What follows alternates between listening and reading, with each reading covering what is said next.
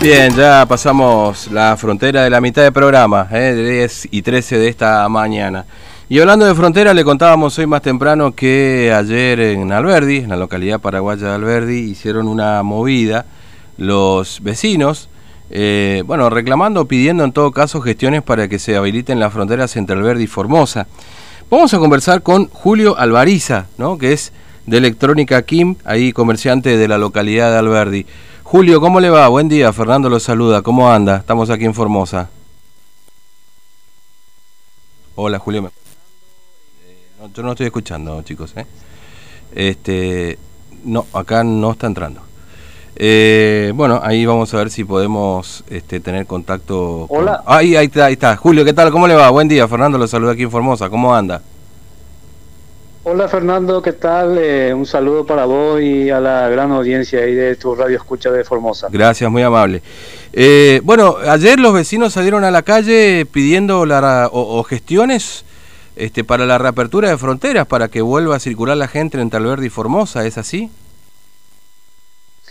Fernando, eh, te quiero decir que ayer los, los comerciantes aquí de Alberdi eh, nos juntamos y se hizo una pequeña eh, manifestación de nuestro reclamo para la apertura de, la frontera con Argentina sea escuchada también por nuestro gobierno central mm. y para que haga las gestiones por lo menos correspondientes con el gobierno argentino.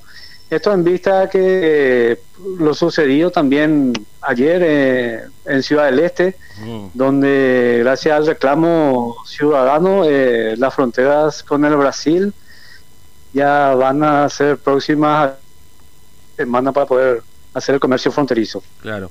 Y nosotros también, eh, eh, disculpa que te interrumpa, ¿verdad? Eh, el reclamo que también queremos hacer nosotros para que el gobierno también trate de, el gobierno central trate de canalizar para ver si no hay la posibilidad de que haya ese mismo método con el, la frontera que, que tengamos con la Argentina. Claro. Eh, y ahí, bueno, hubo un, una, una entrevista, digamos, que le hicieron al ministro de Interior de Paraguay, ahí Euclides Acevedo, que dijo que, bueno, va a tomar el guante y que va a hacer esta gestión, ¿no es cierto? Sí, así él eh, días pasados se había comprometido que eh, iba a, a ver los mecanismos para que se pueda hablar con el gobierno de la República Argentina para a ver, a lo mejor en un corto tiempo, ¿verdad? La reapertura de nuestra frontera. Claro. Ahora, eh, hoy, hoy Alberdi, ¿cómo está? ¿Totalmente cerrado? ¿Hay poco movimiento comercial, digamos? O, no es solamente el movimiento comercial, sino también tienen que ver con otras cuestiones, ¿no? Los chicos, la salud, este, ¿qué, ¿qué más hay, digamos, además de la cuestión comercial para la reapertura de frontera? Bueno, eh, aquí comercialmente hablando hace siete meses que siete meses que están todos cerrados aquí los locales comerciales. Mm. Prácticamente no eh, no hay vida así comercialmente hablando. Sí, algunos negocios que de repente abren así para consumo interno. Mm. Pero la Alberdi siempre se caracterizó por el comercio fronterizo, eso fue su fuerte y aquí el casco central donde están la mayoría de los negocios prácticamente nula la actividad, todo cerrado. Claro. Y aquí eh, a nivel de salud, por ejemplo, eh, estamos todavía sin inconveniente, no tenemos ningún ya caso positivo de, de, de la enfermedad mm. y seguimos cuidándonos aquí en ese aspecto. Claro, claro, entiendo. Este, ahora, eh, igual Hola. estamos, o sí, ¿qué tal? ¿Me escucha, Julio? Ah, se cortó. Te escucho, te ah, escucho. Ahí está, ahí está. No, le decía, igual nuestro nuestra moneda no Hola, está sí. nuestra moneda no está tan bien, digo, no sé si eso igual si se abre puede ser un, un problema, digamos, para poder este reactivar ahí el comercio, ¿no? Y siempre hay siempre hay ventaja, amigo Fernando, siempre ah. hay ventaja y tratamos también nosotros de, de, de adecuarnos a la, a la, realidad, ¿verdad? Claro. De cómo está la, la cotización de, de, la moneda a usted y eh, siempre tratamos también nosotros de, de que haya ventaja para el, el comprador. Mm. Y tenemos buenos precios siempre y eh, estamos siempre atentos a que surge algún, alguna novedad respecto a nuestra frontera. Claro.